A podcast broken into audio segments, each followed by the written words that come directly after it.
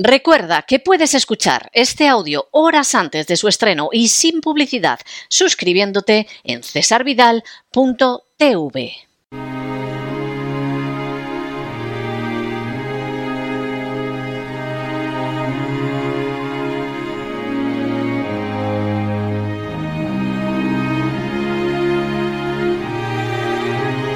La biblioteca con Sagrario Fernández Prieto.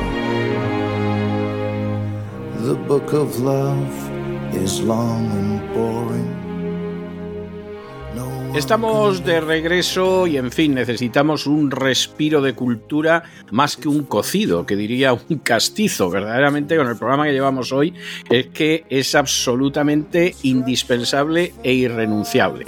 Bueno, pues ya ha llegado doña Sagrario Fernández Prieto, nos está abriendo las puertas de su biblioteca y vamos a ver qué tenemos hoy.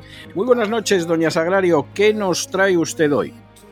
Muy buenas noches, don César. Pues eh, nada, por lo que le he oído, espero que este libro sea como esas salsitas de tomate tan ricas que hacían las madres para echársela a los garbanzos. Qué buenas Que- estaban, sí. Sí, y aligeraban mucho, además, de las legumbres. Pues espero que sea algo parecido, por lo menos va a ser un, un toque diferente, eso sí, muy diferente al cocido, porque nos vamos a ir primero a, a Argentina y después a Inglaterra. El libro eh, se titula La vida en miniatura, está escrito por la argentina Mariana Sandet y es eh, la, historia de, una mujer tiene ya su edad, tiene 59 años, eh, ha vivido en una familia en la que, digamos que se han aprovechado mucho de ella en el sentido de hacerla cuidar de todos, estar pendiente de todos y sobre todo de un hermano muy difícil, de un hijo muy difícil en la familia, a quien tenía que no solo cuidar, sino aguantar, eh, pues escuchar que era especialmente inteligente, en fin, todo giraba en torno a este hermano y ella trabajaba muchísimo y llevaba una vida muy poco agradable porque estaba siempre a la sombra, a pesar de ser una persona competente, porque hacía de secretaria, cuidaba de, de los padres, en fin, una, una mujer realmente especial que un día, cuando tiene ya eh, 59 años, ya son años, tarda, digamos, en despertarse, de entre comillas, eh, se da cuenta de la vida que, que está viviendo, hablando con una amiga que ha estado viajando, se da cuenta de lo que es su vida, de que no, no, no tiene, si tuviera que contar su vida, no tendría absolutamente nada que contar interesante. Y decide que tiene que empezar a vivir una nueva etapa que sea mucho más eh, ligera y agradable de lo que está viviendo y para eso es imprescindible que se marche de, la casa donde vive, que se marche de Argentina. ¿Y qué se le ocurre gracias a esta amiga que ha vivido un tiempo en Inglaterra y le ha hablado de Inglaterra? Eh, se le ocurre porque hay muchas ofertas de, de, trabajo que llegan allí en este sentido, buscan personas para cuidar casas y mascotas a cambio de alojamiento en Inglaterra. Son casas que suelen estar en el campo, cerca de algún pueblo quizá, pero no, no en las ciudades. Y eh, las personas que viven allí o viajan mucho o tienen una segunda residencia. El caso es que las casas están vacías y con las mascotas que no se pueden, no quieren moverlas de allí. Y lo que quieren es una persona que cuide de las dos casas, de la casa, cosas, perdón, las casas y, y las mascotas y ella acepta este, este trabajo, lo ve desde el principio, lo ve como una gran liberación, está deseando marcharse por fin de, de su ciudad y eh, este, este viaje va a ser definitivo para ella desde el momento en que empieza ya a planearlo, porque empieza a tomar distancia de la propia vida y a tener recuerdos y a darse cuenta de lo que ha sido su vida. Primero, antes de salir de Argentina, por los comentarios familiares, por, la presión sobre ella, sobre lo, que va a hacer. Y ya cuando está en Inglaterra es definitivo porque es cuando se eh, salen de golpe toda, toda esa infancia que ha tenido, toda esa vida, todo lo que podría haber tenido o todo lo que podría haber hecho y no ha hecho. Porque este libro a mí por lo, me ha parecido muy interesante y sobre todo me gusta la idea fundamental para mí de este libro y es que a veces la única forma de encontrarse uno mismo es tomando distancia tomando mucha distancia y marchándose del lugar donde se vive, es cuando se tiene la suficiente perspectiva para ver realmente qué es uno, cómo ha estado viviendo y ya con esa nueva perspectiva empezar a vivir de, de otra manera. De modo que se va con estos 59 años, eh, además asesorada por, por, psicólogos. No olvidemos que estamos hablando de, de una Argentina. Nunca se, da un paso importante en la vida normalmente o generalmente sin hablar antes con un psicólogo. El psicólogo le dice que debe socializar pero no socializar en donde está viviendo, en Argentina, no, no, que socialice lejos, de, lejos del país.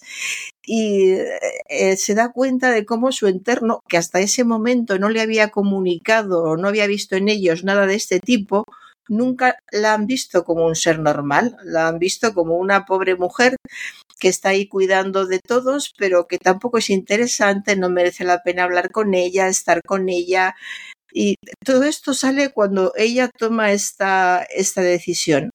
De modo que sale de Argentina por fin, se va a Inglaterra, se encuentra con un, un, mundo muy diferente y además con personas peculiares. Pues la primera familia que conoce, por ejemplo, que es en York, eh, resulta que son personas que pueden hablar perfectamente, pero se comunican con ella por medio de audios continuamente. El marido y la mujer no, están en la casa, eh, están en, la ciudad y la casa está en el campo, pero podían llamarla por teléfono, pero no continuamente a base de, audios. Es decir, se encuentra con gente que también es peculiar, que también eh, tiene problemas, pero que no la, eh, son problemas que no afectan a, a la protagonista. Después se marcha a Liverpool, y va conviviendo con personas muy diferentes, convive con personas ancianas, con enfermos, con animales eh, más o menos normales, eh, eh, mucha gente que antes no se habría fijado en ella, se da cuenta de que son personas que en su país no le habrían hecho ningún caso porque son personas interesantes, ella tiene la autoestima muy baja, tarda, tarda mucho en darse cuenta de que necesita tener esa autoestima de, otra manera bueno, se da cuenta cuando esa autoestima empieza a subir gracias a las relaciones y a las personas que va conociendo y a las cosas que, que va haciendo. Pero toda esta convivencia con personas con problemas, con, con animales, eh, eh, es un libro que habla también mucho de, la comunicación, de la resistencia que tienen a comunicarse muchas personas. Las personas yo creo que cada vez se ve, vemos más los dos extremos. Personas que se comunican en exceso o por lo menos que hablan en, en exceso eh, de sí mismos o, o, de cualquier otra cosa, hasta el punto de no dejar hablar de los demás, y en el otro extremo, las personas que tendrían mucho que decir, y en algunos casos nos consta que tendrían mucho que contar, pero les cuesta un enorme trabajo hablar de ellas mismas y sobre todo ya expresar sus sentimientos es algo prácticamente imposible. Entonces, todo este mundo que eh, lo puede descubrir cualquiera, lo que estoy diciendo le puede parecer eh, a cualquier persona que nos escuche, dirá, pues esto se puede vivir todos los días, es cierto, se puede vivir todos los días, pero eh, una persona que ha estado recluida dentro de una familia donde no la han valorado nunca, pues eh, se da cuenta mucho antes y aprende, porque es una mujer inteligente, evidentemente, eh, pues distingue unas personas de otras y poco a poco va recuperando su propia historia en contraste con todas estas historias nuevas que, que le habían que le van contando. Encuentra, por ejemplo, a la hija de un pintor que se ha criado en un pequeño pueblo in inglés. Eh, su padre, por cierto, eh, se había criado, es de origen argentino, pero se había criado en Manchester, en Manchester y se marchó a la Argentina a los veintitantos años porque se había enamorado de una mujer. ella tiene ese, eh, digamos, ese respaldo familiar de que sí se pueden tener sentimientos lo suficientemente fuertes como para cambiarse de país, eh, además de países tan distantes como, como en este caso. Eh, el caso es que ella toma empuje y, y, empieza a cuidar casas con animales con muchas peculiaridades. Pues fíjese, por ejemplo, en las afueras de Oxford tiene que ocuparse de una casa vacía ocupada solamente por un erizo.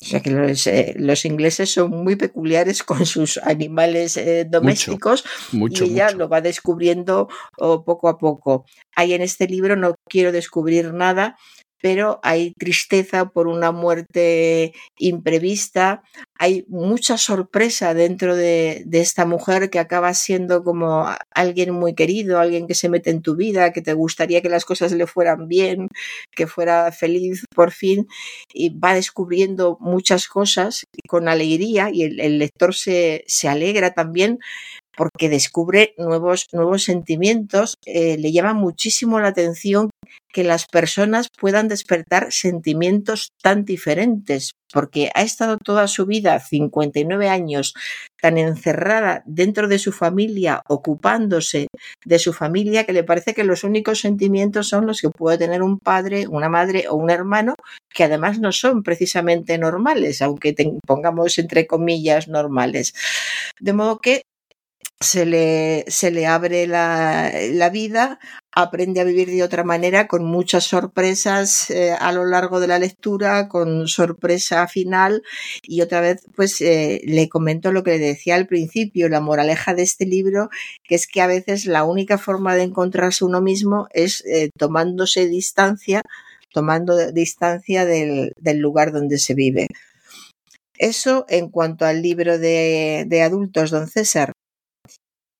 Y en Y cuanto para niños o jovencitos, ¿qué tenemos? para, para muy jovencitos, tan jovencitos como alrededor de cinco años, de los que todavía no salen por la noche, muy pequeños. Un álbum ilustrado de Flavia Drago que se titula Vlad, el vampiro fabuloso de editorial Edelvives. Vlad es un pequeño mm, vampiro, es un libro, un álbum ilustrado muy simpático, muy simpático. A los niños les va a encantar porque los dibujos son muy expresivos, muy divertidos, eh, nada de miedos, nada más ver la portada y la cara del vampiro, pues a los niños les va a hacer mucha gracia porque da mucha risa la, la cara que tiene el vampiro. Eh, y aquí tenemos un vampiro al que no le gusta ser vampiro. Entonces él hace todo lo posible para disimular que es un vampiro. Claro, imagínese si va a ser fácil disimular que ese es un vampiro cuando se tienen las orejas de determinada manera, dos Sobre todo la que- dentadura, imagino, La que llama la atención especialmente, ¿no? Claro, claro. De modo que el, el pobre Vlad, bueno, pobre, es el vampiro fabuloso, él se siente así, como un vampiro fabuloso, eh, intenta cambiar todo todo lo posible, empieza a hacerse el mismo ropa nueva, empieza a hacer cosas para, para disimular el color, eh, se viste con otros, otros trajes, se da cuenta de que nadie entiende qué es lo que quiere hacer, sus amigos, los animales que conoce, nadie entiende qué es lo que quiere hacer. Tenemos que, acompañando el libro de adultos, pues algo parecido para niños. Alguien que quiere, que quiere descubrirse, que quiere conocer el mundo siendo de, de otra manera. Y eh, bueno, es muy gracioso porque se, se enamora, conoce a una vampira que se llama Selly, como el poeta Selly, que también tiene su gracia el, el nombre.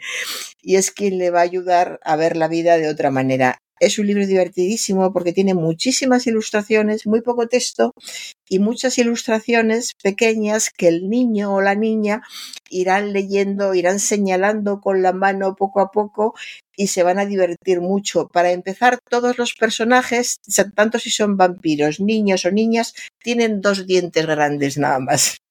Y eso ya es, es, bastante divertido y lo notará el, el, niño. Y luego hay muchísimos más elementos de la vida cotidiana, un libro para hablar con el niño fundamental. Pues hay una página, por ejemplo, eh, cuando Vlad decide que se tiene que hacer un traje diferente, encontramos una máquina de coser, eh, una, una, peluca, una, una capa, un espejo, elementos de la vida cotidiana que podemos eh, llevar al niño a que se fije en ellos, a que diga para qué le pueden hacer falta al protagonista todos estos elementos. En fin, es un libro eh, estupendo, a los críos les va a encantar. Este Black, el vampiro fabuloso. Bueno, pues me parece, me parece estupendo y yo le voy a dejar hoy con una melodía que habla de verdes campiñas. ¿eh? Ya que hablábamos de la campiña inglesa, que mm, eh, yo recuerdo por razones que no sonará aquí al caso, eh, yo le voy a dejar con un tema que se llamaba precisamente Verdes Campiñas, en inglés Green Fields. Era un tema que cantaba un conjunto que se llamaba Brothers Four que eran más o menos los cuatro hermanos, que a mí era un conjunto que me gustaba muchísimo cuando era niño y cuando era adolescente, ¿no? Es uno de los conjuntos que más he escuchado y que al final me acababa aprendiendo las canciones solo de escucharlas. Tampoco es que fuera muy complicado su inglés. Yo le dejo con estas verdes campiñas y nos encontramos la semana que viene, Dios mediante. Estupendo, muchas gracias, don César.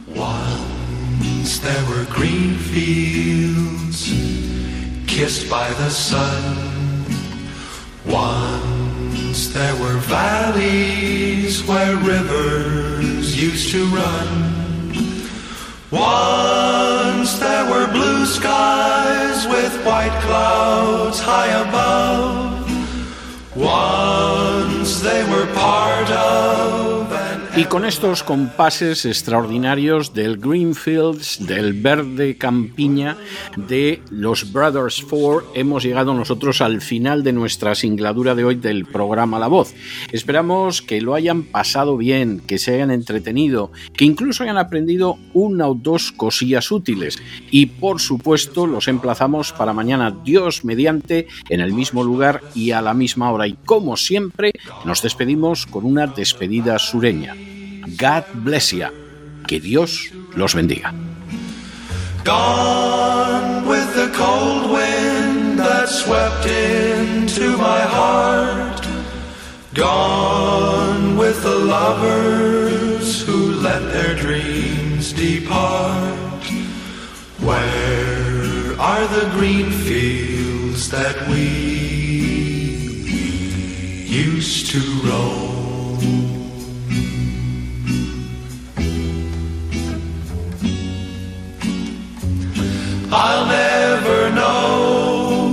What made you run away. How can I keep searching when dark clouds hide the day? I only know there's nothing here for me, nothing El programa La Voz es una producción de Artorias Incorporated y al amparo del derecho a la libertad de expresión no se hace responsable de las opiniones vertidas en el curso del mismo. You return, I'll keep on waiting until the day you learn. You can't be happy while your heart's on the road. You can't be happy until you bring it home. Home to the green fields and me once again.